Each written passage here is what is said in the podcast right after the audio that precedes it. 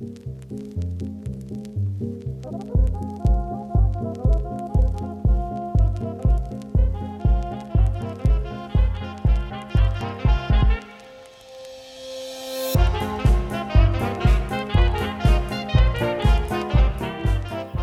buenas, amigas, amigos, y bienvenidos un día más al podcast Cine Cosas, un programa donde hablamos de diferentes temas relacionados con el maravilloso mundo del cine. Estáis escuchando a David Gómez y lo importante, como siempre, ¿de qué vamos a hablar hoy?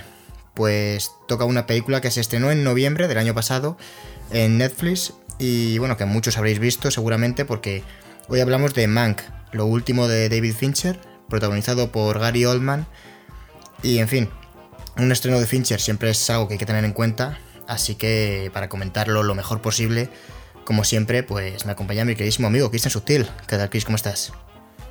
Hola David, encantado ya en este 2021 que ha empezado repleto de, repleto de cosas, ¿no? Como el asalto al Capitolio, eh, las noticias de que Charlie Hammer era un caníbal, ¿no? Yo solo he escuchado de refilón por Twitter, pero es lo típico que no, no he entrado. ¿Eso al final en qué ha quedado? No lo sé, hay gente que está diciendo que por lo visto hay un montón de mujeres que se han dado cuenta de que de que estaban con el hombre este hablando por mensajes y el hombre pues les decía cosas en plan, Buah, me gustaría despedazarte y, y tirarme tus restos y cosas así. Entonces, pues bueno, es el 2021. A ver, a mí lo, lo, que más me ha impactado, de hecho, nos podía haber dado para un capítulo de para hablar sobre Conan, porque poco, poco creo que se está comentando que, que Arnold Schwarzenegger haya dado un, un speech político eh, que, que, bueno, no voy a entrar a valorar, solamente comentar que, que estaba sujetando la espada de Conan. Y, o sea, es que mm. es el no sé, o sea, es el momento. enero, enero de 2021 ya, ya ha empezado bien. Yo creo que era, era de esperar, quiero decir. No, no podíamos relajarnos. Ya, eh. El cambiar ver, de año, cambiar de año es una convención social. O sea que, que por mucho sí, que cambiemos sí, sí, de año, no, no, cambia nada. Y, y nada, encima ha nevado un montón, ¿no? Y, y, media España ha quedado sepultada bajo la nieve. Por tu zona nada, concreto, ¿no? No, yo, yo, no, porque yo vivo en la playa y aquí no. O sea, aquí para que nieve tiene que caer la de Dios. Claro, toda esta tiene parte... que llenarse el centro y luego te caen los restos a ti, ¿no? Yo que estoy en Madrid, mm. esto ha sido un colapso absoluto, parecía el apocalipsis. Claro. Porque es verdad que en España en realidad solo ha nevado en Madrid, por lo que he podido ver en las noticias, no hubo más sitios donde nevó y entonces pues... Pues bueno, imagino que allí fue la leche. Mm, joder, yo siendo yo de Segovia, eh, realmente lo que me sorprende es, la, a ver, ha nevado mucho, pero la incapacidad que ha, que ha habido para reaccionar a la nevada, quiero decir, es que yo recuerdo en Segovia de niño, porque eh, tampoco es que también dejó de nevar bastante, pero joder, eh, estaban preparadas las máquinas quitanieves y todo esto, ¿no? Pero en Madrid yo creo que, que pensaban que un rayo de sol iba a, iba a quitar la nieve o algo, porque, porque llevamos varios días, vamos, ahora mismo sigue la calle que ayer no se puede pasar y los supermercados no están abastecidos. O sea, es un poco, no sé. Pero bueno, no estamos aquí para hablar de, de, Madrid y de la nieve. Ya para eso están todos los telediarios del planeta Tierra. Solo faltaba encima ahora que se va, nos vayamos con eso. Hoy, hoy vamos a hablar de Mac y joder, creo que es interesante. Sí, sí, sí. Además de que vamos a hablar de una persona que está muy arraigado en, en uno de los sitios que nosotros, por ejemplo, conocemos, como es Ávila que es una ciudad que está al lado de Segovia, de la que se enamoró eh, Orson Welles. Orson Welles le gustaba mucho España y sus, sus cenizas están en Málaga, pero a él le encantaba Ávila. Hecho, Yo sabía lo de las cenizas no sé... de que estaban en Málaga, pero no sabía que le gustaba Ávila. Mm, es curioso. Sí, sí, sí. O sea, le, le, gustaba mucho, mucho España, vaya, pero pero a Ávila lo que yo creo que le gustaba mucho también... Le gustaba mucho el toreo también. Eso, y, y, era amigo de varios toreros, por eso sus, sus restos ahora están en Málaga, en, casa de un torero me parece que es. Y, y bueno, al pavo sí le gustaba, le gustaba mucho Europa. Vino, vino a España y, cre, y creo que rodó películas aquí en España. Debido a que... Uh antes, antes de, meternos ya con Orson Welles, para que la gente, claro, porque si alguien no sabe de qué va Mank, no, estará un poco flipando, ¿no? Entonces, para hablar de Mank, antes de nada, lo que vamos a hacer, y vamos a aprovechar la excusa para hablar de Ciudadano Kane, porque al final Mank eh, trata sobre el guionista de Ciudadano Kane. Bueno, en teoría lo escribió Orson Welles y, y eh, Herman Mankiewicz, que es de quien trata la película. Está siempre la polémica de que en realidad solo escribió eh, Herman Mankiewicz, pero Orson no sé qué. Bueno, es un poco de lo que trata la, peli, de la autoría del guion. Y, bueno, más concretamente de, la vida de, este hombre, del guionista. Entonces, mm, revisa, sale Orson Welles en la película, habla mucho de eso, de cómo se escribió Ciudadano Kane, así que conviene evidentemente, eh, conocer Ciudadano Kane. Y siempre no hemos hablado en este podcast de, esta peli y joder, es una buena excusa para empezar. Quien no la haya visto, pues le animamos a que la vea, pues es algo esencial. Y aquí es lo que vamos a hacer. Antes de hablar de Mank, pues nos ponemos con Ciudadano Kane. Así que, Cristian, rápidamente, cuéntales por qué es... O sea, más que porque es interesante Ciudadano Kane, ¿de qué trata Ciudadano Kane para alguien que no lo sepa a estas alturas de la vida? Hombre, Ciudadano Kane es un biopic, eh, digamos, maquillado, ¿no? Porque no es un biopic al uso donde te dicen es la peli sobre la vida de este tío. Es, es una película que va sobre la vida de Kane, de Charles Foster Kane, que en realidad está inspirado en, en William Randolph Hearst, que era un magnate de la prensa, de eh, político, fue periodista tuvo un imperio de empresarial en Estados Unidos y era un déspota de mucho cuidado y fue una persona que intentó moldear el país a, a su imagen y que se hiciese lo que, lo que él quería. De hecho, para, para que nos hagamos una idea, eh, cuando España entra en guerra con Estados Unidos, en la guerra de Cuba, eh, es culpa de este hombre porque Estados Unidos no quería entrar en guerra con España, pero el, pero explotó un acorazado americano en, el puerto de La Habana, en Cuba, y eh, los periódicos de Heist eh, dijeron que había sido España, por ejemplo, a pesar de que no se tenían pruebas en aquel momento de que había sido España, y aquello avivó la llama de la, de la guerra. Luego, aparte, fue el hombre que inventó la, la prensa amarilla, lo que aquí, aquí, en España conocemos muy bien la prensa amarilla porque prácticamente todo es todo es prensa amarilla, entonces eh, este hombre también es el que inventó. Lo que ahora se llaman fake news y cosas así, fue este hombre el que de repente... busca el titular al final y, lo que la prensa amarilla pues eso que es prensa la que la verdad es no le importa. Lo que le importa es pues en este caso hoy en día los clickbaits no eh, un poco eso. Te cuentan algo que igual bueno, no, bueno, muchas veces es mentira y otras veces no es que no sea mentira, ves que te cuentan, se montan una, película en una es una verdad, Claro, entonces, bueno, pues eh, un poco lo contrario a lo que debería ser el periodismo. Y, y claro, todo eso efectivamente lo retrata, lo retrata Ciudadano Kane. Es bastante interesante porque, claro, la película Mank no se centra en esto. Hay una película eh, RKO, ¿cómo era? RKO 281. 281. RKO 281 es otra película sobre cómo eh, se hizo Ciudadano Kane y sí que se centra en Orson Welles y en el rodaje. Sale también eh, eh, Mank, pero interpretado por, por este hombre, por John Malkovich.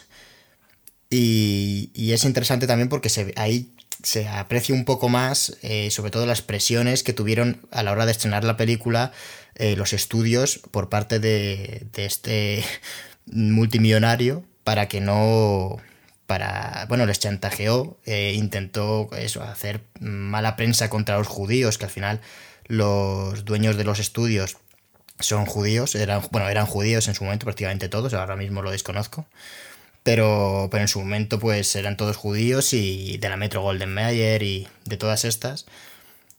Y recibieron presiones eso para intentar de alguna manera evitar que la película se estrenase y, y RKO de hecho, eh, según la peli, recibió eh, una oferta para que le compraran eh, la película y, y, lo que querían hacer era pues o destruirla.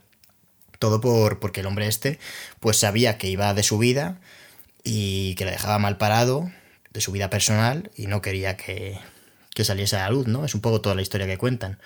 Entonces, sí, de hecho, de hecho, de hecho llegó a leer el guion por culpa de Mank porque ya en la propia película de Mank sale que le da el guion a, al sobrino de Marion Davis, que era la, la amante de, de Hearst, y, y, lee el guion, y por eso, por eso decide que, que quiere quitar la película de en medio. De hecho, es que el guion se lo da a sus abogados, porque Mank está gilipollas y le da el, el, guion, es una cosa de locos. Ya, a ver, es, también es verdad que con estas pelis hay que entender tanto con con la de RKO como con Mank, que tampoco, o sea, están basadas en, en hechos reales. O sea, este hombre, eh, William Randolph Hearst, existía de verdad.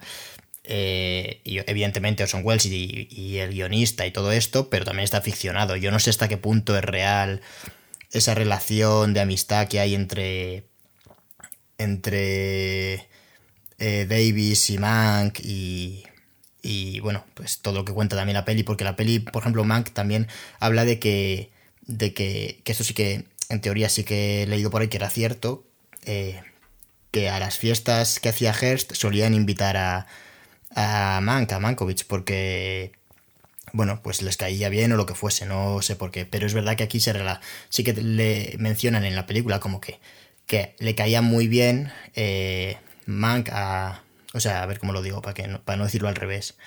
Al rico este le caía en gracia en Mankovic, según la película, pero yo no sé hasta qué punto esas cosas son verdad. Pero bueno, es verdad que sí, lo que sí que es cierto es que este tío quería, no quería que estrenase la película, eso es verdad, y de hecho mm, Ciudadano Kane fue eh, a nivel de crítica, esto pues fue la bomba, pero a nivel de taquilla siempre, yo siempre he escuchado que fue un... Eh, que fue una decepción, vamos, que no cumplió las expectativas. Y de hecho, bueno, eh, tenía un contrato Orson Welles con RKO que la siguiente película ya no tuvo la libertad creativa que tuvo con Ciudadano Kane.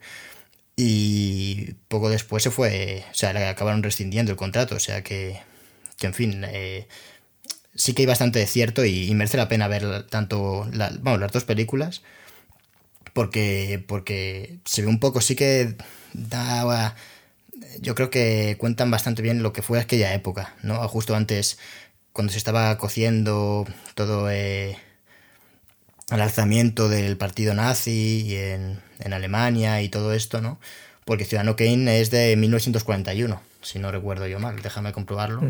Sí, sí, es del 41. Entonces, bueno, eh, pues seguir hablando de, de Ciudadano Kane. Eh, hemos comentado rápidamente eh, bueno, estamos hablando de, quién era Orson Welles, pero te he cortado yo, me parece antes.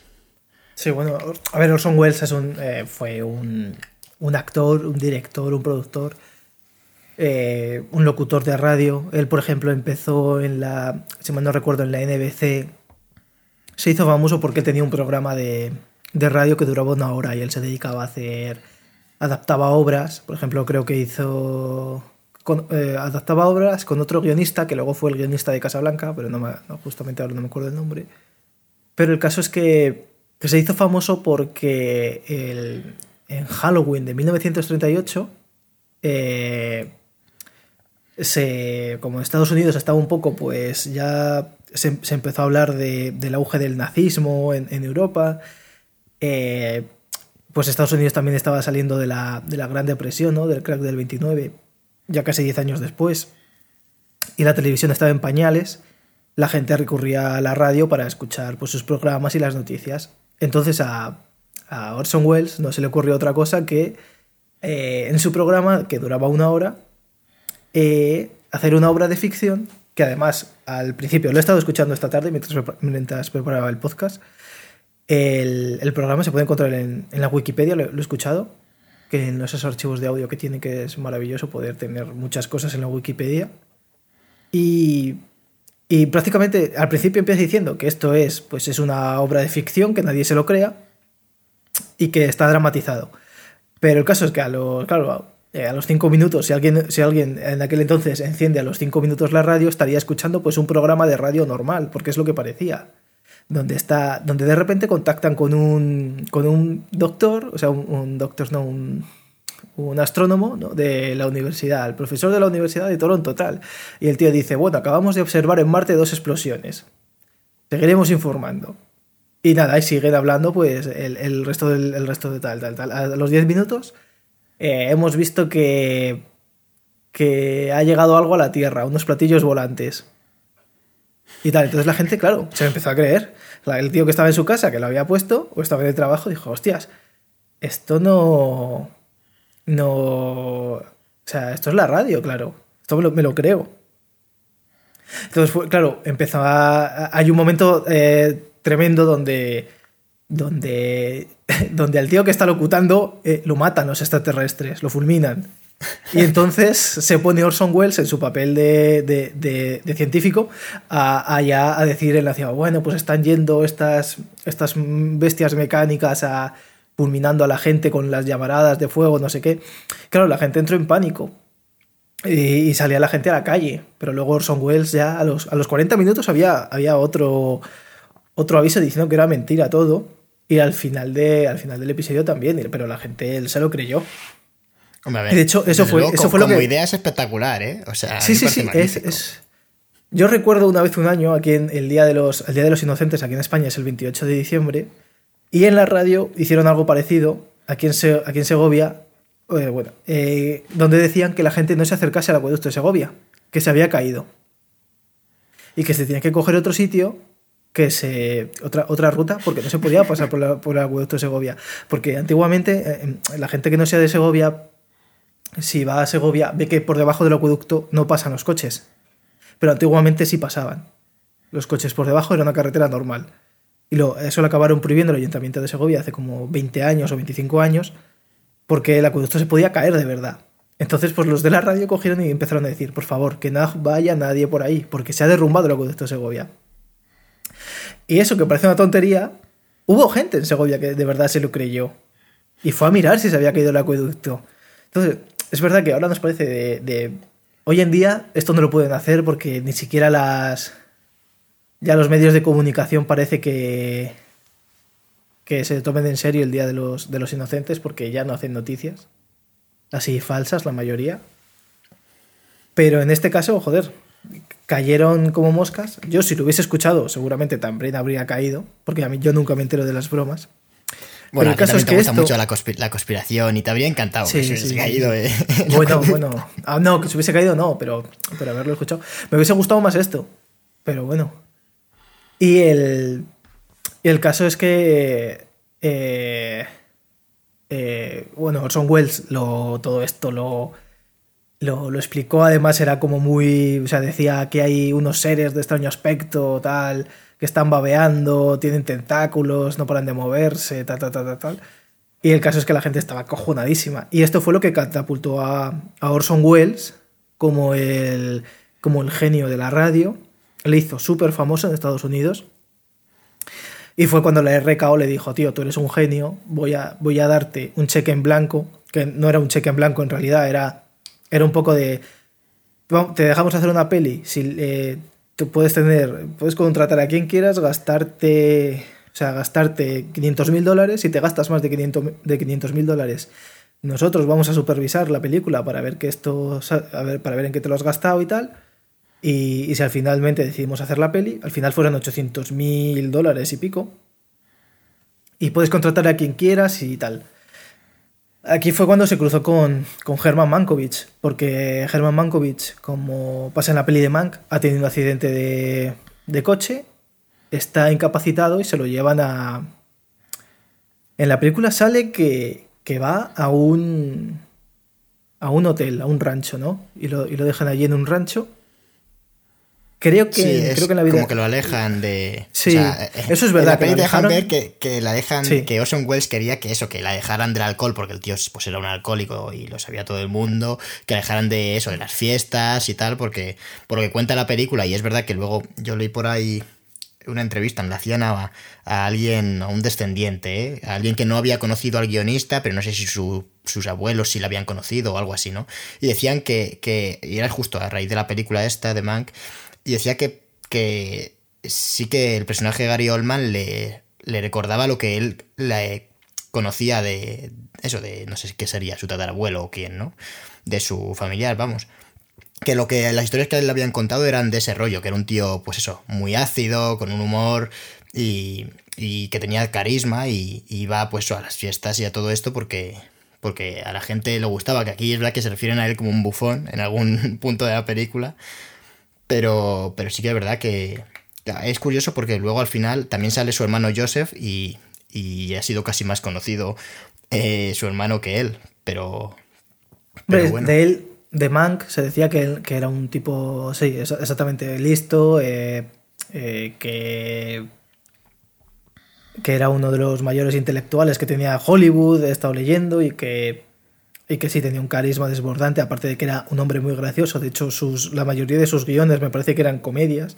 Él enviaba muchas comedias para que él, él agregase cosas y elementos cómicos y mejorase los guiones. Y luego ni siquiera le acreditaban y, le, enviaban muchísimos, muchísimos guiones que él al final acababa arreglando eh, en poca o, mucha medida. Y el caso es que eh, fue un poquito. El, caso de, de, Orson, de Orson Welles, cuando él contacta, eh, Mank necesita, necesita el dinero y necesita el trabajo. ¿no? Ya los estudios habían dejado de contar con él por, por sobre todo su alcoholismo. Eh, es verdad que trabajaba con un grupo de, guionistas, en la, propia película de Mank se ve que, que incluso hay un momento, tiene un momento muy gracioso donde se van inventando la, película sobre la, sobre la marcha, que eso, que eso me gustó bastante la peli, pero, pero aquí es, es verdad que, que escribió Ciudadano Kane eh, él solo, pero en realidad lo que hizo fue un borrador. En la película parece que es como que escribe el guion y es el guion definitivo. Eh, Orson Welles sí que, le, sí que le propuso hacer un guion, pero lo iban a hacer de. de si mal no recuerdo, era Howard, Howard Hughes, que por ejemplo se hizo el, aviador. Pero, pero que al final le cogieron para basarse en. Eh, porque Howard, eh, Howard Hughes también era un hombre pues con mucho poder y, Sí, además era muy especialito. Era director de cine, vamos, eh, era director de cine también. Pero que, William eh, Randolhurst era mucho mayor. O sea, a ver, ya que vas a, disparar a una ballena, pues disparas a la más, grande, mm. claro. El caso es que, además Mank estaba muy cabreado con, el hombre este. En la película de Mank nos enseñan que es por el, por el suicidio de un, de un amigo de Mank, un cineasta, que, al que le obligan a hacer unas, unos reportajes que son falsos para condicionar el voto de, la gente. Pero en realidad no se sabe exactamente las causas que llevaron a Hearst y Mank a separarse. También todo apunta a que fue por el alcoholismo, de que a Mank al principio le invitaban a las fiestas, pero luego iba tan borracho que no, que no le aguantaba nadie. Y a veces ya parecía borracho antes de la fiesta. Entonces decidieron como dejar de invitarle donde, era la, donde iba la creme de la creme de Hollywood y eso pudo ser lo que, lo que hiciese que Mank escribiese el guion y dijese, mira, voy a hacerlo de, de este hombre porque...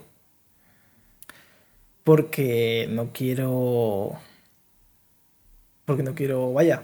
Sí, un poco estoy cabreado, estoy cabreado, sí, sí. También es verdad que ideológicamente parecía, bueno, al menos como lo muestran en, al ser uno de los intelectuales, eh, no, o sea, no iba a favor de, de un hombre, aunque iba a sus fiestas, que es un poco lo, esto que, es un poco paradójico, ¿no? Que, que sí que se movía en un mundo de eso, iba a las fiestas de este tío, que al final era un magnate manipulador, un hombre que, poseía muchísimos periódicos y, y, que eso, manipulaba, hemos, has comentado antes lo de lo de la guerra de Cuba y tal, ¿no? Eh, pero aquí, eh, claro, él, él, iba porque lo, bueno, lo justifican en la película y, en Recao también lo mencionan eh, porque, le caí, porque se llevaba bien, tenía una relación de eh, amistad o de jamber, algo así con, con la amante justo de, del millonario, de Hearst. Entonces, bueno, no sabemos por qué, pero algún motivo tendría. Eh, pero es cierto que, claro, aun, siendo como una venganza para escribir el guion, yo no creo que, a nivel moral, ¿no? A nivel. Fuesen compatibles el multimillonario y este tío. De hecho, bueno, en la bueno, también pone que ayudan a los. que ayuda al personaje de Lily Collins y al otro, ¿no? Bueno, no al personaje de Lily Collins, a la, es que no sé cómo se llama la otra mujer. dice que se gastó mucho dinero en traerles. Eso, eso es verdad, o sea, es verdad que Mankiewicz sacó a un montón de, de, gente de Alemania que estaba huyendo del nazismo y les dio trabajo incluso en la, en la industria y todo eso. Pero en la película sí que nos hace como ver, o a lo mejor lo que vemos nosotros es como una persona que es de izquierdas, pero no, nada más lejos de la realidad, Mank eh, por lo visto era un tipo que era homófobo, era... Aunque bueno, ser homófobo y ser de izquierdas tampoco es algo que esté reñido, porque bueno, la historia al final es la que es, pero, pero quiero decir, aunque nosotros lo asociamos con un rasgo más de, derechas, pero hay gente que es de izquierdas y es, y es homófoba. Pero vaya, que no, él, era homófobo, pero, pero tampoco tenía ningún, ningún, ninguna simpatía por el, por, el, por los comunistas y, de hecho había decidido no estar en el sindicato de, de, de los guionistas, me parece, en Hollywood, y, les dio la espalda.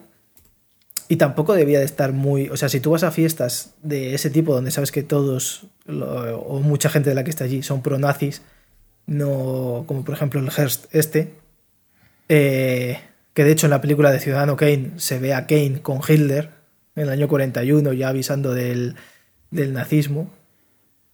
Eh, pero, ahí está un poco la gracia de que luego este tío. A ver, que yo no lo sé, ¿eh? evidentemente igual era. Igual aquí te lo pintan efectivamente en la película como que parece un poco rollo de izquierdas. Igual luego cojeaba del otro lado. Pero es verdad que, claro, iba a estar fiestas y tal, pero luego tuvo los huevacos de escribir una película que, sí que tuvo revuelo porque se sabe que este tío no quería que se estrenase, ¿no? O sea que un poco. Sí, sí. Ahí de, que, algo habría ahí. Había eh, de hecho, la palabra Rosban, que al final es la que usaba Hearst para dirigirse de manera cariñosa al, órgano femenino reproductor de su amante, Marion Davis, lo dicen varias veces en la película, pero es que no es que sea ni una, ni dos, ni tres, ni cuatro, ni cinco, es que están todo el rato preguntando ¿qué, es Rosban? ¿Qué es Rosban? Aquello era un ataque frontal al tío más poderoso de, de los Estados Unidos en ese momento. Es que yo, yo estos días lo he estado pensando y digo, es que si para que se hiciese algo así hoy en día, o sea, y no digo de... Y no digo una película que de repente cambie el cine, sino de un ataque frontal a, un tío tan poderoso en Estados Unidos por dos estrellas de, de así, de, de, renombre. Y es que se me ocurre decir que una película interpretada, dirigida y guionizada por Timothy Chalamet con Aaron Sorkin, por ejemplo. Timothy sobre, sobre por la edad, dices, porque tuviera la edad de Orson sí, Welles. Sí, por, la edad, sí, por la edad de Orson Welles, porque es una estrella, en, o, Tom Holland.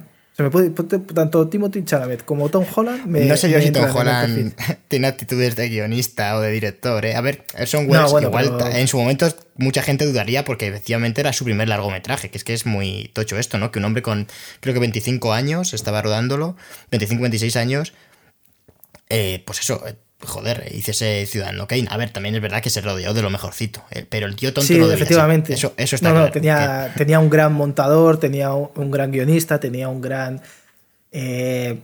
¿Cómo se llama? Un director de fotografía. A ver, realmente los. Hay gente que es muy, muy contraria ¿no? a que Orson Welles realmente fuese el autor de esta película. Orson Welles, muchas veces hemos hablado ¿no? de que aquí los directores se ocupan de que vaya todo en la misma dirección. Y es verdad que Orson Welles, durante toda su carrera, fue un tipo que fue tremendamente eh, ególatra y que no le temblaba el pulso a la hora de quitar nombres de, los créditos y, de quedarse él con todo el mérito. De hecho, con la propia obra de, Orson, o sea, de Ciudadano Kane, quería quedarse el, mérito. Es verdad que luego Mank le amenazó con ir a lo de los, al tribunal, digamos, de los guionistas, pero y quedó ahí la cosa porque al final en Ciudadano Kane están los dos nombres. Lo cual, lo cual al final, pues bueno, ahí cedió. Y, también es verdad que no se sabe hasta qué punto O sea, porque es verdad que Mank escribió un guion por una parte y por lo visto eh, Orson Welles por otra, y luego ese guion fue el que se fusionó. Es decir, que en verdad sí que son coautores. Porque, por ejemplo, Hausman, que es otro personaje que aparece en Mank y que era amigo de Orson Welles y de Mankiewicz, eh, sí que dijo que, que la mayoría del, del, guion, al final, lo que, más se usó fue lo de Mank. Entonces, eh, no se le puede quitar ningún mérito a Mank. Y sin embargo, hay otras cosas que al final sí que. Sí que podría, no sé, porque obviamente un tipo con. como Orson Welles que de repente diga que, ¿sabes? Sin saber de cine, de repente haga unos planos eh, siempre con. Eh, con Ciudadano Kane, o sea, con Kane en medio, cuando hay dos personas hablando, por ejemplo, sobre el propio Kane, que esté siempre, ¿no? Los, todos los contrapicados, todo eso. Eso ahí había ideas que eran muy frescas, pero ah, no se sabe hasta qué punto eran de verdad de Kane o eran del director de fotografía. Porque eso era algo que, no se usaba en el cine de aquella época. Es que en, fotografía tenía a Greg Toland eh, y la banda sonora, por ejemplo, es de Bernard Herrmann, que hace poco aquí hablamos de Psicosis, eh, pues un hombre que trabajó bastante con, con Hitchcock. Y, bueno, la mítica escena, todo el mundo la conoce, de, Psicosis, de los violines. O sea, se rodeó de gente que sabía, efectivamente, como es normal, a ver si es tu primera película y no sabes mucho, pero para que un estudio le diese carta blanca, pues el tío algo tenía que hacer. Y es verdad que, bueno, eh, realmente mm, muchas de, de no sé yo si llegó a inventar algo Ciudadano Kane, pero desde luego sí que lo sí que utilizó y, y pues una mezcla de elementos que no se habían dado hasta entonces de esa manera, ¿no? De, porque, tú, como tú comentabas, ¿de quién es el mérito? ¿De director de fotografía? ¿De él? A ver, no se puede saber, o sea, exactamente en el rodaje, ¿no? Es que, ¿Quién dijo, oye, poner la cámara aquí? Que... Claro, es que Greg Toland parece una tontería, pero entre 1936 y 1942 fue nominado cinco veces al Oscar y ganó, y ganó un Oscar por Cumbres Borrascosas. Es decir, que, que el chaval no, el tío ese no era un. Greg Toland no era un don nadie que de repente, ¿sabes? Que no sabía dónde poner la cámara. Greg Toland era un genio en su momento. Y, y además era algo, algo que hacía mucho, por ejemplo, era grabar con grandes angulares para que la la, profundidad de campo fuese una, burrada, que es lo que vemos en, en, Ciudadano, Kane muchas veces. Sí, porque bueno. Si quieres, mencionamos un poco eh, estas cosas de por qué Ciudadano Kane, ¿no? Por, eh, hemos estado hablando de eso, de Orson Welles y, el guionista de Mank y todos estos. Pero claro, Ciudadano Kane, ¿por qué se considera ¿no? una obra maestra, digamos? Una de las mejores películas eh, del cine americano, bueno, y, del cine en general pues aparte de por toda la movida que hubo con el guion, que al final pues también, quieras que no, esta polémica de atacar a un magnate y que luego intentaran boicotear el estreno y todo esto, pues evidentemente suma a que, a que haga historia. Eh, a nivel visual es espectacular. O sea, mm, veis ahora mismo Ciudadano Kane y tiene algunas transiciones que para la época era increíble. Además, eh, no hacía mucho que el sonido había llegado a, al cine y había muchas películas que parecía que habían retrocedido porque claro el sonido complicaba los rodajes y hacía que fuese más complicado no por técnicamente. Entonces eh, antes no te tenías que preocupar porque hubiese ruidos o, por los micrófonos o por nada de eso. En cambio ahora cuando llega el sonido sí y, eso hizo pues eso que muchas películas eh, visualmente parecía que retrocedían. Pero Ciudadano Kane eh, lo comentabas, la profundidad de campo, que es algo que marcó mucho, esas eh, puesta en escena, la mítica, la mítica escena en la que aparece eh, Kane de niño, jugando con la nieve a mm. través de la ventana, ¿no? Que eso se tuvo que hacer algún estudio para que, bueno, para que se pudiese ver y demás. Y, como la cámara se mueve hacia atrás, y incluso si no hay diálogo, eh, tú sabes que lo que está firmando la mujer, porque aparecen tres personajes, como una especie de abogado, y dos, que es un banquero o algo así, y, sí, el banquero. el padre, que adopta el, padre y la madre. El padre y la madre de Kane. Y el niño al final, ¿no? Y, están hablando de algo. Y si, si, tú no lo ves con sonido, eh, ves que están hablando de algo, firman algo y está el niño de fondo.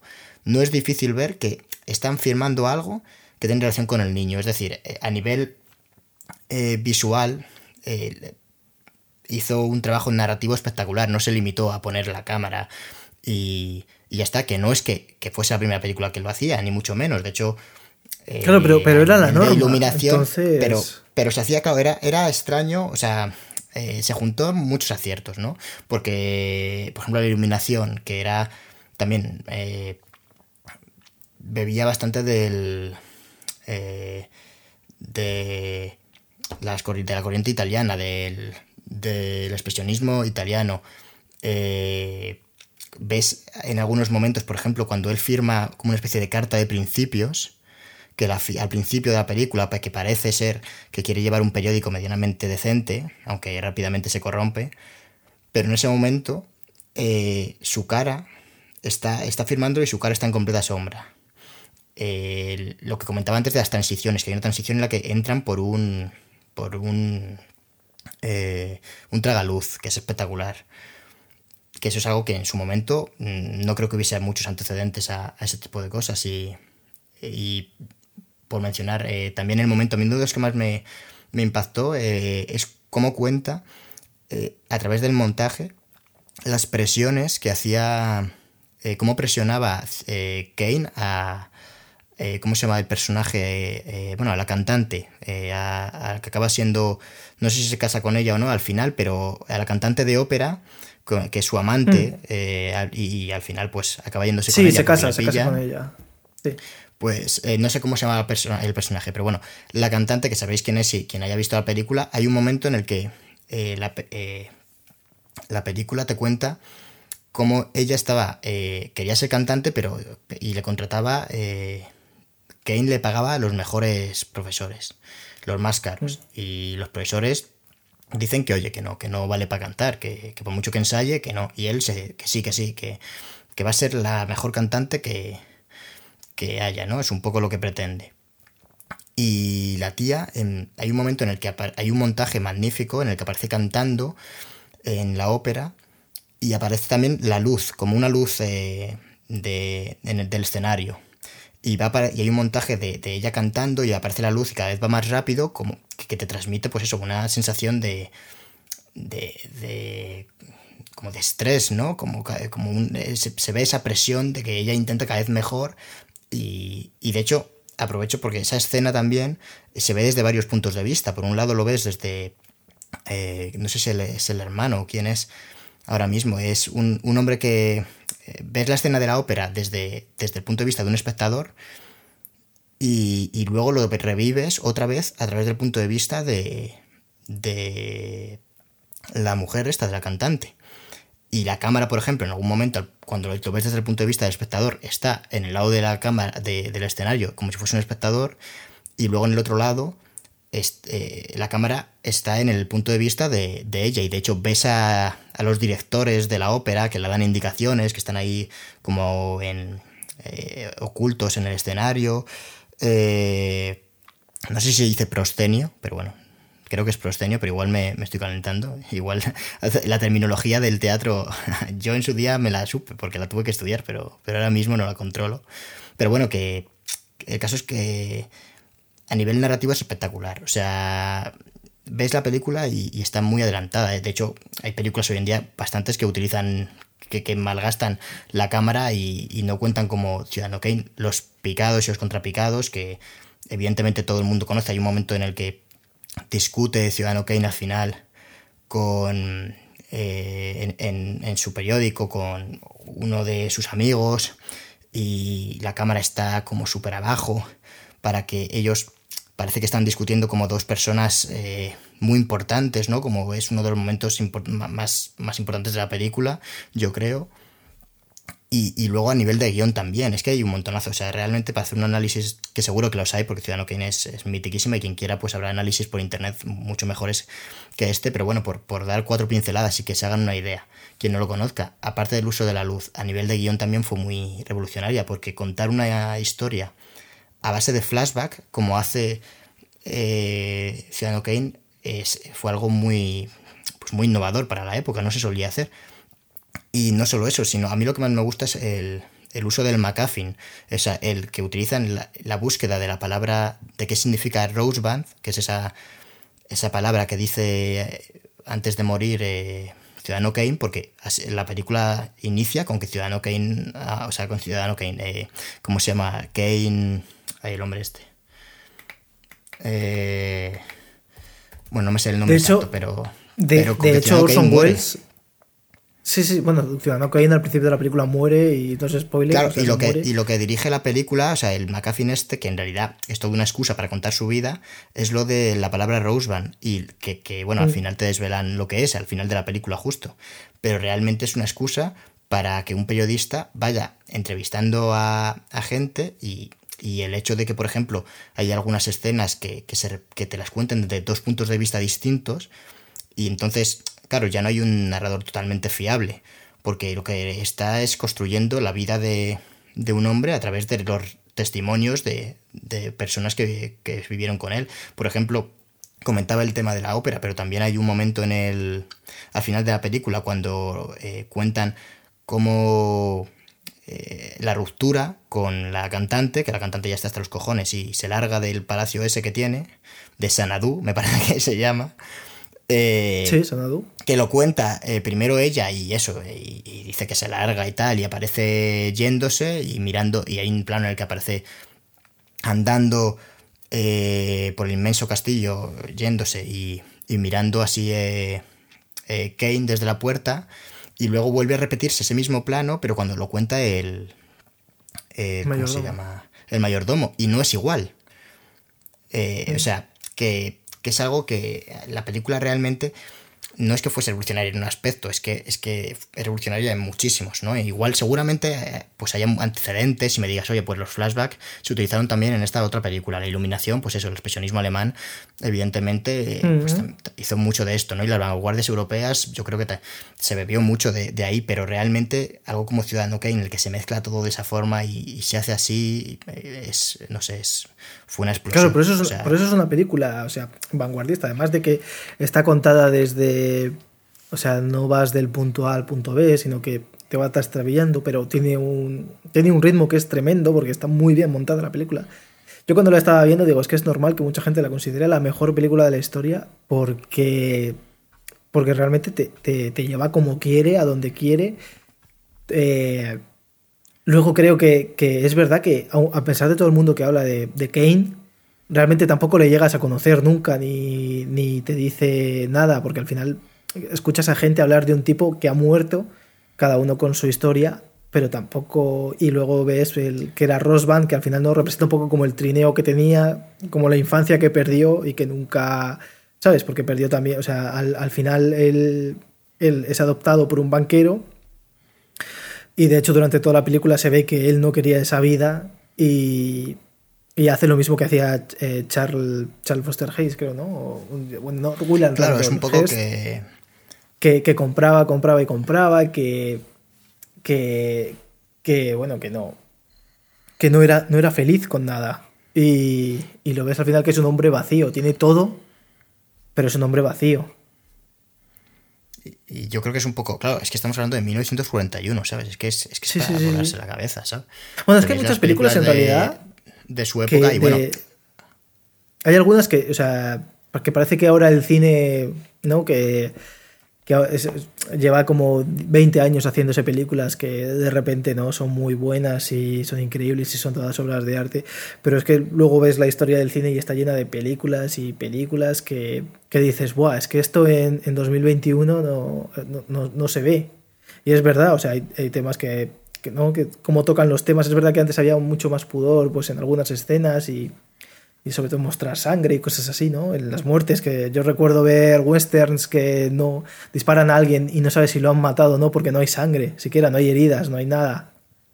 Y no, y entonces pues pues es increíble cómo esta película te va, pues eso, te va llevando, o sea, realmente es que el guion es, es, es una obra maestra y y por eso yo, yo, para mí no es la mejor película de la historia, Ciudadano Kane, pero sí que entiendo que se la pueda llamar así.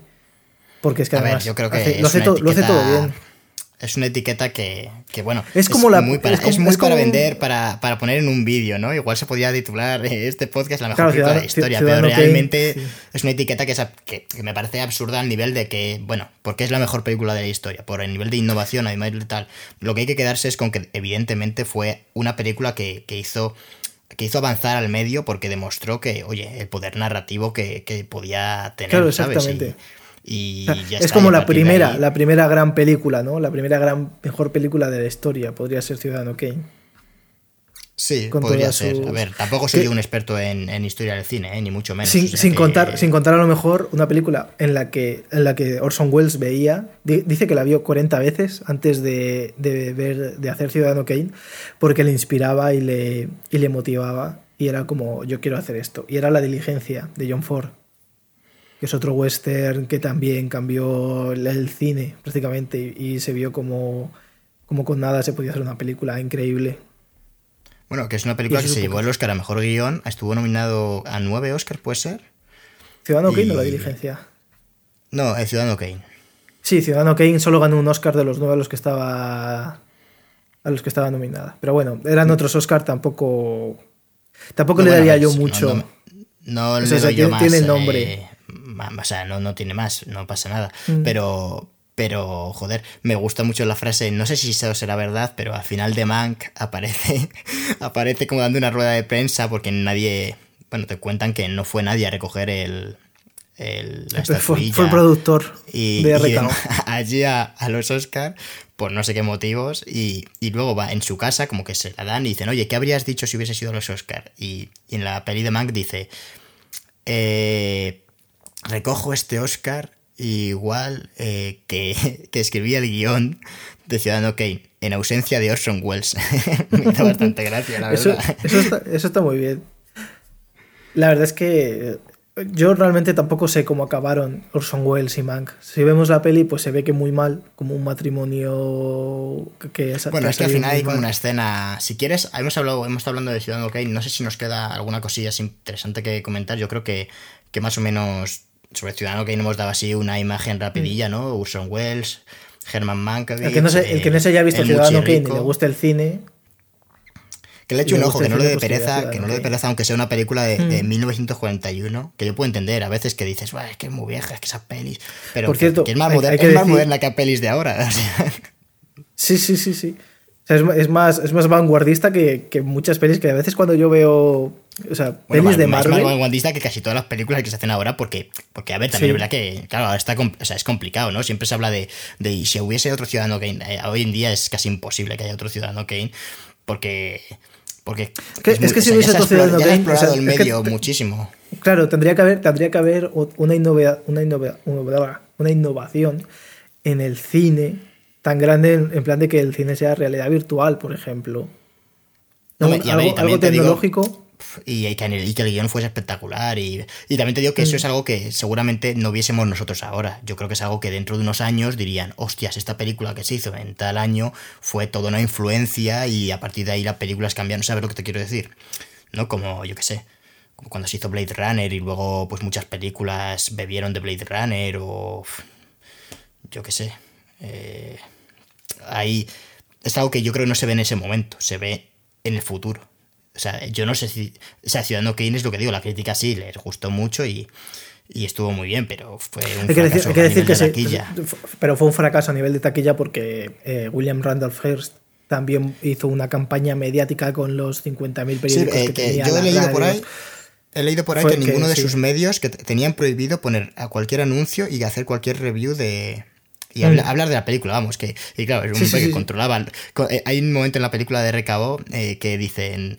Eh, dice, es que sí, eh, él está hablando, claro, de que, de que están jodidos para, para proyectar la peli y tal. Y le dice al productor de RKO o al director de RKO, vamos, no sé exactamente a quién interpreta, ¿no? Pero a uno de los. de- al- al- el contacto que tiene con, con la productora Orson Welles, pues le dice a Orson Welles, oye, que.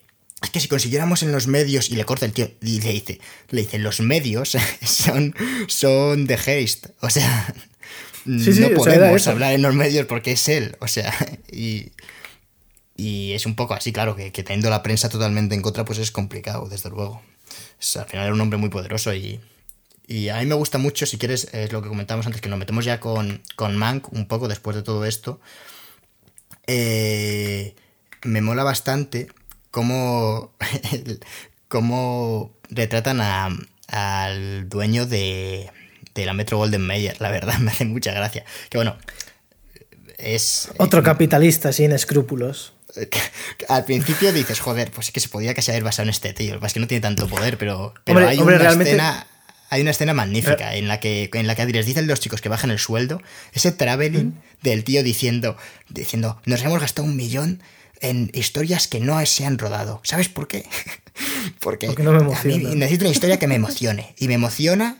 Eh, y, cómo me emociono yo? ¿Dónde me emociono yo? Y señala la, su, cabeza, la cabeza, el corazón y los huevos. sí, sí, exactamente. Se coge así de, es bueno. Se coge de la entrepierna, efectivamente. Claro, exactamente. Y luego, pero, pero ese hombre, o sea, hay una cosa que, que de verdad pasó que le pide. Es un poco como ahora que, que, las empresas están pidiendo a la gente que no, que se baje el sueldo por el coronavirus. Y este hombre les dijo: bajaos la mitad del sueldo ahora y yo os la pago más adelante. Pues ¿sabéis lo que pasó? Nunca se lo pagó. Así que luego sí que les subió el sueldo, pero lo que la parte que les había quitado jamás se la pagó. Así que tened cuidado, gente. Cuando veáis un jefe que dice, oye, nos apretamos el cinturón ahora y luego ya lo devuelvo, tal. Vamos, no permitáis ah, quemad, la empresa. le, preguntan, ¿y tú te vas a, apretar el cinturón o algo así? Y, no responde, o sea, sigue con su speech. no, no responde a eso. Es que, es que está realmente bien. El, a mí, eh, Mank me parece que tiene ideas bastante, bastante guays, eh, como por ejemplo, es que, a ver, Fincher es muy bueno y yo creo que lo mejor de la película es, la dirección de, este tío.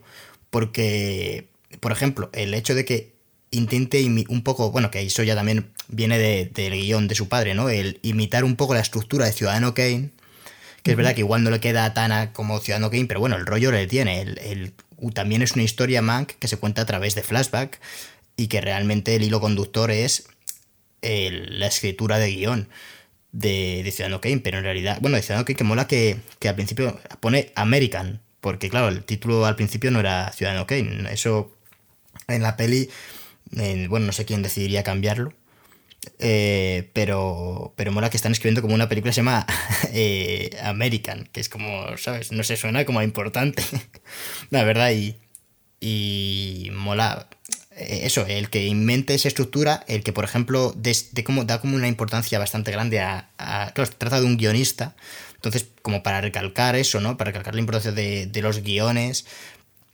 Yo lo entiendo así al menos, cuando hay cambios de escena, aparece como se escribe en un guion, pone interior, eh, restaurante, noche.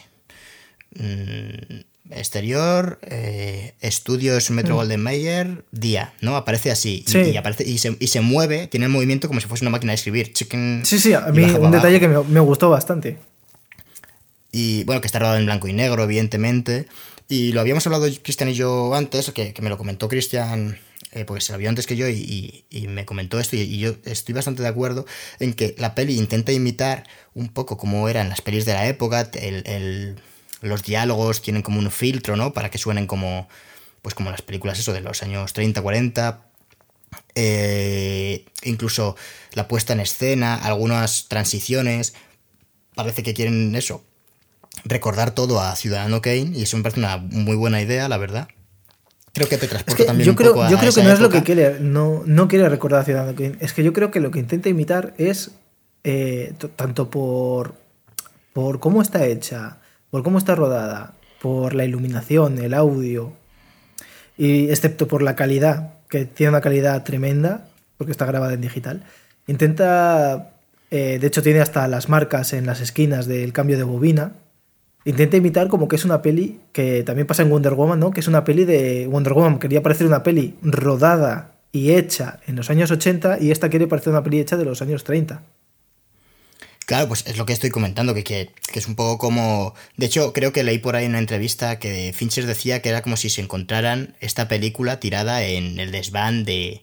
No sé de quién mencionaba, ¿no? Pero, pero eso, en un desván y que fuese de, de hace 40, grabada, eh, 40 años. Grabada mucho en más, 8K. que fue- Pero ese es, ese es un poco el punto que, que yo le veo que yo le veo así, que he leído que sí que maltrata, bueno, como que, que habían maltratado el...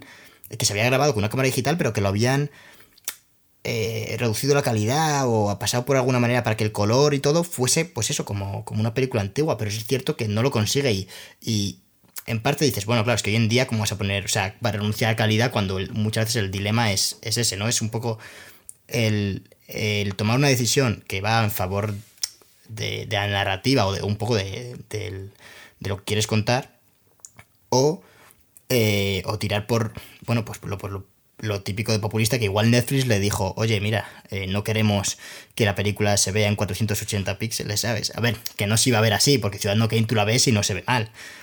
Pero sí, Hombre, aquí es que yo- se, ve, yo- demasiado, se ve demasiado bien. O sea, se ve, es verdad que la calidad, dices, me, me habría gustado que lo hubiesen rodado de verdad, en, como hicieron con El Faro, que El Faro se rodó en blanco y negro, en, con Ujú. celuloide en blanco y negro, y se nota bastante más, o sea, se ve una diferencia. Eh, entonces, si aquí hubiesen Sí. hecho algo así, creo que habría quedado bien. O sea, es verdad que es... Pero bueno, a ver, yo qué sé. Hombre, yo, Eh. yo te digo que he visto, que he visto, por ejemplo, vi, vi en Flixolé la. La. La Ciudadano Kane, pero creo que es la versión. O sea, era la versión remasterizada. Y luego encontré por ahí en la versión. La versión, digamos, más original. De hecho, tenían doblaje distinto.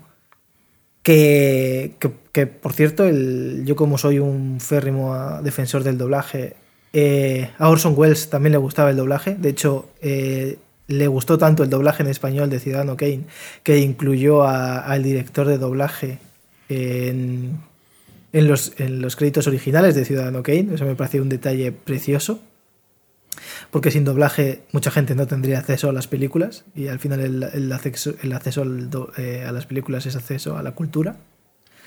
Y, y ¿Cómo se es, verdad, este es verdad que... eh, ahora mismo no tengo el nombre, pero... eh, te lo digo, Salvador Arias. Era... Eso es que, joder, el otro día lo, yo también lo vi en algún lado y... Vale, vale, Salvador Arias. Sí, eh, era un. De hecho, la película está muy bien doblada, es verdad. De hecho, en la segunda, la segunda vez que la vi, creo que fue, creo que ya la vez de la vez de Flixolé, eh, eh, creo que el, el doblaje cambiaba sentidos de algunas frases. No sé si es porque en la, a, mí, la- a mí el antiguo doblaje me gustaba porque creo que quedaba en el clavo con todo. Esta es verdad que a veces me. Porque al haberlo escuchado de antes, veía cómo cambiaban eh, el sentido de algunas frases. Y no sé si es porque en realidad está mejor traducido o, o está peor traducido. Entonces, pues bueno, tampoco, tampoco hay mucha diferencia luego porque la película es la que es. Y lo entiendes igual. Pero quería, quería dar esto. Y luego lo de, lo de Netflix. Que quería, joder, quería que muchas veces se pone el, el- cada vez creo que cada vez menos se critica y se da creo que es algo bueno que el trabajo de los dobladores lo se cada día se respeta más Se ponga y- en valor. y se pone en valor efectivamente esa es la palabra que estaba buscando esa es la frase y y eso me gusta que porque no es solo Orson Welles son muchos directores que, que también dan su como por ejemplo en su día fue Kubrick o, o Tim Burton que son defensores también del doblaje A ver, es una manera de que su película también llegue a más sitios y, y Claro, o realmente sea, y es así. O sea, uno tiene que saber cuando ve el doblaje, pues lo que está viendo. Yo veo muchas películas dobladas, la verdad. De hecho, a veces, cuando veo que veo una peli varias veces, de, de vez en cuando me. eh, si me la he visto doblada, veo la versión original o viceversa, yo porque bueno, es. eh, En fin, también depende un poco. O sea, el doblaje es algo que ayuda, por ejemplo, eh, eso, a que, lo que tú comentabas, ¿no? A que todo el mundo tenga Sí, acceso, tengo- porque al final los acceso. subtítulos es una opción, pero al final es una opción también que tiene sus, sus ventajas y sus desventajas. Es que, es que yo creo, bueno, es que yo creo que tiene más inconvenientes que. Bueno, yo no lo sé, o sea, yo creo que, que a ver, al final sí, porque, yo porque con los, su- los doblajes- subtítulos, lo, lo hemos los subtítulos vez ya. Sí, pero los subtítulos, por ejemplo, no, a veces no te eh, están hechas las frases para que las puedas leer rápido, por ejemplo, y a veces pierden el sentido. Últimamente Netflix Claro, claro, también o sea, aprovecho para denunciar esto. Evidentemente, los libros también son una, una. O sea, son, son. O sea, una transformación de la obra original, eso es evidente. Y, se, y, y, si hablan dos o tres personas a la vez, eh, ya apaga y vámonos porque eso es la, la mierda, porque no, no, no, se va a entender una mierda tampoco. Y muchas veces no se, no se subtitulan, ya no te digo si hablan 10 personajes a la vez en una, ¿sabes? Entonces el, eh, también eh, los subtítulos están perdiendo mucha calidad porque, por ejemplo, Netflix para películas y, cosas, y series que está subtitulando en español lo manda a subtitular a, la India, donde los traductores no, no cobran una mierda, obviamente, porque al final se hace por pasta, no por no, no porque quede mejor, y, algunos están traducidos de, de Google Traductor. Entonces hay gente que está viendo cosas subtituladas en español y no entiende una mierda. También, eh, también esto hay que, hay que decirlo, que, esto pasa, y pasa cada vez más. No siempre que lo... Sí, sí, además... Es, algo que además eh, los, los, que más... Esto hay, que esto hay que denunciarlo, sobre todo porque la gente que traduce en España y, adapta los contenidos al español, no, no, los dobladores, sino la gente que subtitula, esto hay que denunciarlo porque es gente que está perdiendo trabajo en España, que lo va a hacer bien para que le den trabajo a gente en la India que, que aparte de que le van a pagar una miseria, lo va a hacer mal. Claro, pero bueno, tampoco, no es culpa de, esa gente de la India, ojo. No, no, no, ¿eh? el de la India, el de la India, pues bueno, pues, pues es que a lo mejor no lo tiene que traducir al español. Pero obviamente si Netflix coge y, y se lo manda, pues el pobre lo hará lo mejor que pueda y si no tiene dominio del español, pues eso, recurre a Google Traductor y fuera y ya está.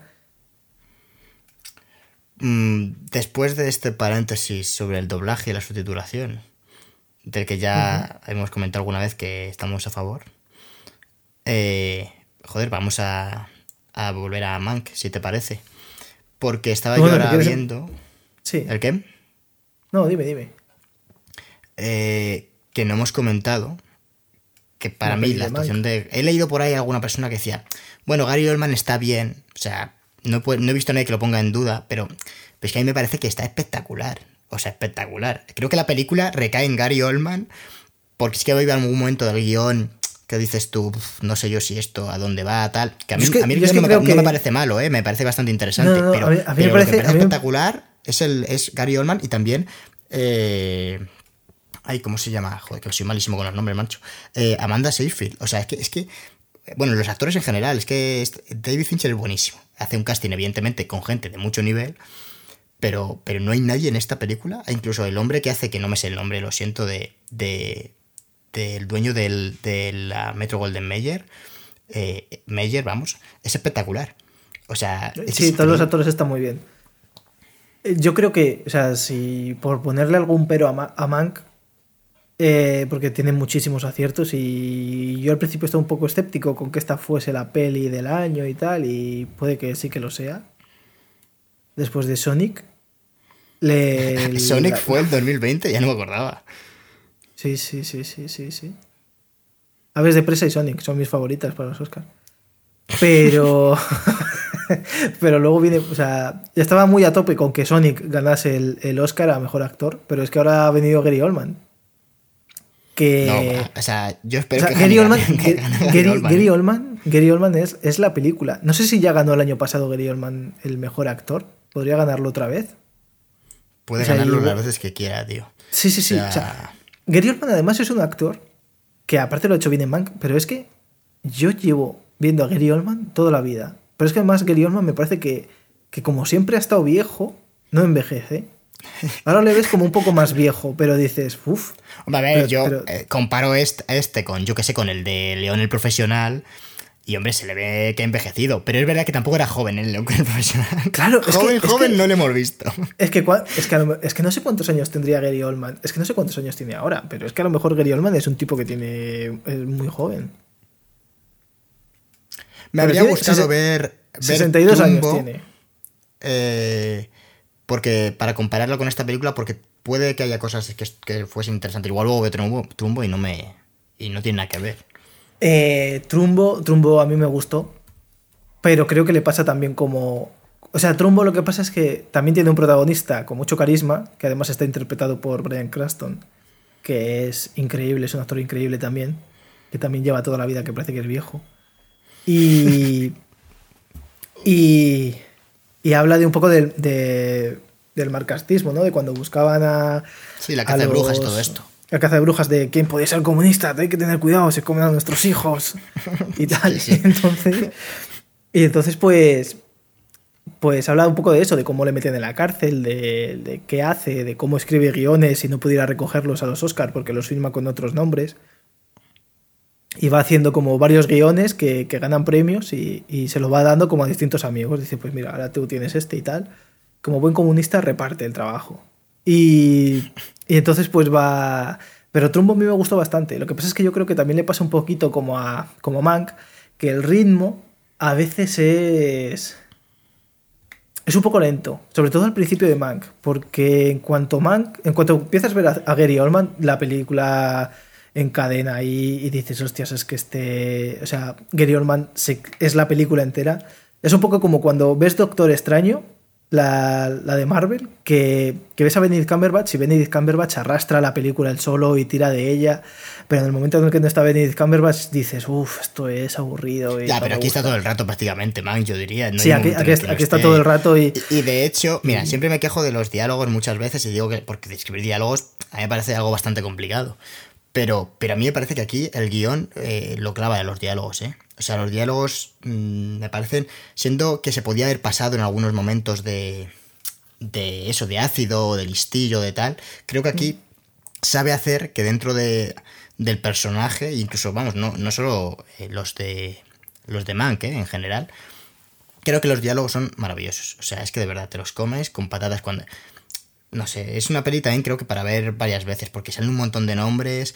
eh, yo de hecho ahora, porque me he visto la peli de, de RKO después, RKO, ¿cómo era el título? 281. 281, sí. 281, RKO 281.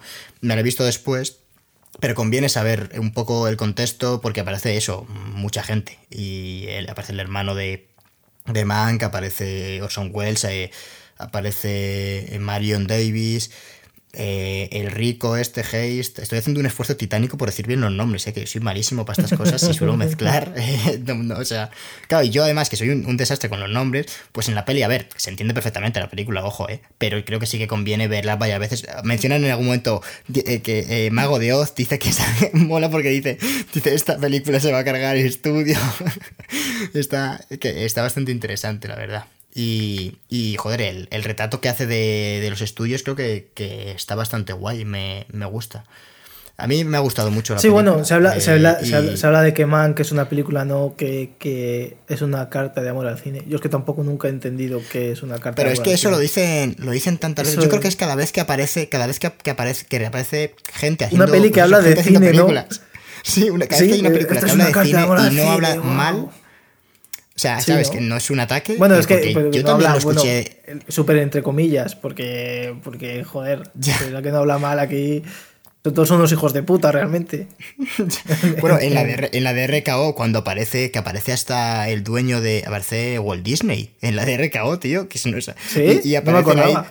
Acordaba. Hay una, creo que yo juraría que ese tío es Walt Disney porque aparece un, un momento en el que eh, están todos los productores reunidos, eh, todos eh, diciendo, oye, se está, claro, son todos judíos, ¿no? Y están en plan, eh, se están metiendo, se van a empezar a meter con los judíos en la prensa, nos están lanzando indirectas, el rico este, Heist, así que, porque nos está chantajeando para que intentemos hacer algo para que no se pueda proyectar la película de Ciudadano Kane y tal.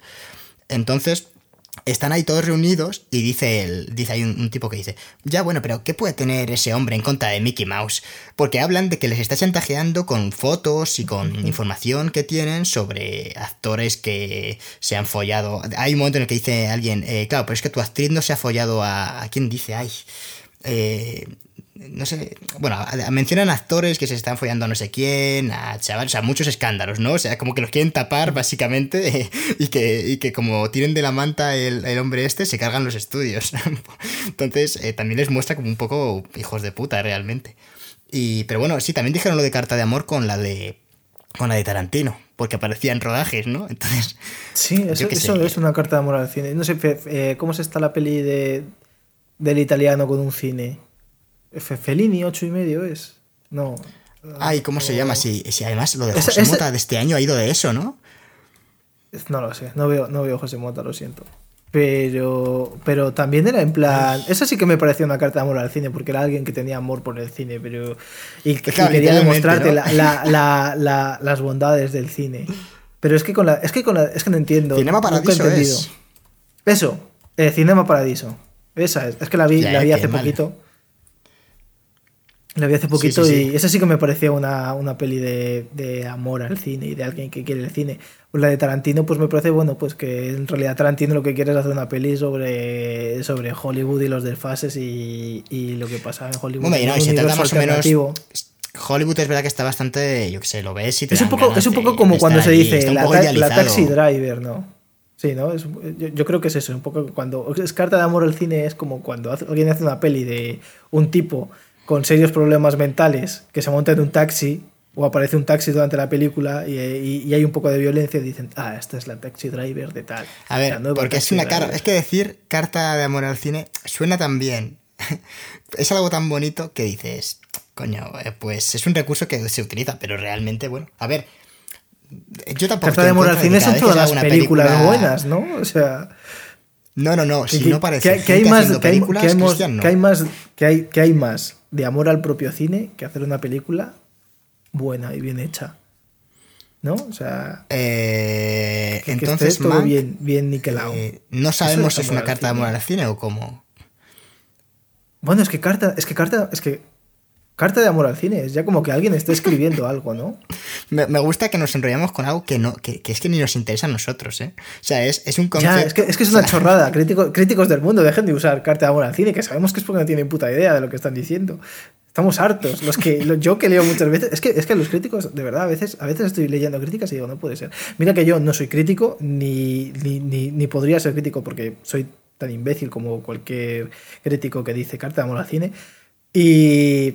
O la nueva Taxi Driver, ¿no? Que, que son como, como cosas que cuando tú no tienes ni idea de, de decir, dices, bueno, pues esto es una carta de amor al cine. ¿Qué significa? Yo no digo Me la nada, Yo qué sé. Porque Pues que no descarto. Cristian, no descarto haber dicho en, los- en algún episodio de los que llevamos. Es la nueva Taxi Driver. Así que no, no voy a decir nada. Yo, yo, yo lo digo mucho de forma irónica. Incluso cuando vi, cuando salió la de. La del irlandés, yo dije que era la taxi driver de, de Scorsese. Porque es que, es, Estoy que es- es seguro que es un, que- rincón común de, de decir, "Guau, es que esta es la taxi driver. Me voy es ahora mismo a- al episodio de, Taran- de que hablamos de Tarantino y de, de- No, de Tarantino no. En el que hablamos. Hay un episodio en el que hablamos de. De las mejores películas o las que más nos han gustado del año y mencionábamos Eras una vez en Hollywood, creo que por mi parte, que a mí me gustó mucho. Y yo estoy seguro, o sea, no me sorprendería que yo dijese es una carta de amor al cine. Entonces, yo este, este debate no me voy a meter porque yo seguramente esté en el bando malo. O sea, yo, yo habré caído como, vamos, como... eh, pues eso, es que da gusto, da gusto decirlo, Cristian. Bueno, vamos a volver a Mank, que es lo importante.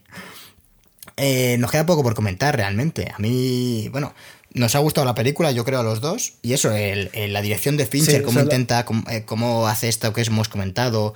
Lo comentabas tú de la bobina, lo de que ponga el- eh, eso, lo de... los Mm. ¿Cómo se llama eso? Ojo de vaca. ¿no? Algo así. ¿El qué? ¿No? Se- que, que eso se llama ojo de vaca realmente. O sea, ¿no? Cuando Eh. aparece ese puntito, que también lo Ah, metía no lo en- sé. No. También lo metía sí, Fincher en, El Club de la Lucha. En, en el Club de la Lucha. Que es que Fincher es un tío que tiene cada película, aunque te cagas. O sea, menos. A ver, a si mí no me Fincher gustan, por los ejemplo. mejor- de los mejores Sí. directores que existen, Cristian, por favor. Menos, menos el curioso caso de Benjamin Button, que a mí es una película que no me termina de, de gustar. Y la red social, que la red social tampoco, tampoco me terminó de, de molar tanto como le gusta a todo el mundo. Pero, pero luego ves, no sé, el Club de la Lucha es que me parece una carta de amor al cine y la Taxi Driver realmente del propio David Fincher. pero sí, sí. Claro, claro, todo lo que hace. Seven es, Es- lo igual, Perdida, de- que es la última que hizo, que ya lleva un Perdida- tiempo sin hacer pelis. Sí, es que estaba con Mi- Mindhunter, esa serie que tanto te gusta además. Uf, Mindhunter, madre de Dios. Que no Y la va a volver a hacer Ha porque- dicho que, no va, porque- que no va a hacer más. Bueno, no lo ha cerrado del todo. Ha dicho que lo ve complicado porque vale mucho dinero y no. Yo, por lo que leí, Mm. eh, básicamente decía, vale mucha pasta, mucho esfuerzo y luego tampoco lo ve tanta gente. Era el resumen que yo saqué de lo que estaba diciendo. porque mencionaba eso, que hacerla como él quería ya era complicado y que ahora mismo, bueno, no sé. Le veía poco optimista, lo más probable es que no la haga y, me jode que... Es que, bueno. Es una pena, la verdad. Pero aún así... Eh, espero que siga haciendo, haciendo pelis y a mí me, ha gustado mucho, la verdad, creo eso. Que, a mí perdida, a mí perdida reconozco que me, que me gustó bastante, ¿no? Un retrato a, a cómo los medios también son capaces de moldear, no tienen ningún escrúpulo eh, a la hora de, de, sacar nada, de todo vale. Es una carta de amor a los informativos, realmente. Perdida. Por cierto, si ahora no me escucháis, o a lo mejor eh, cuando estáis escuchando esto solo me escucháis a mí o escucháis a David, es que, que, sepáis que nosotros ahora hacemos videollamada y a veces se cuelga.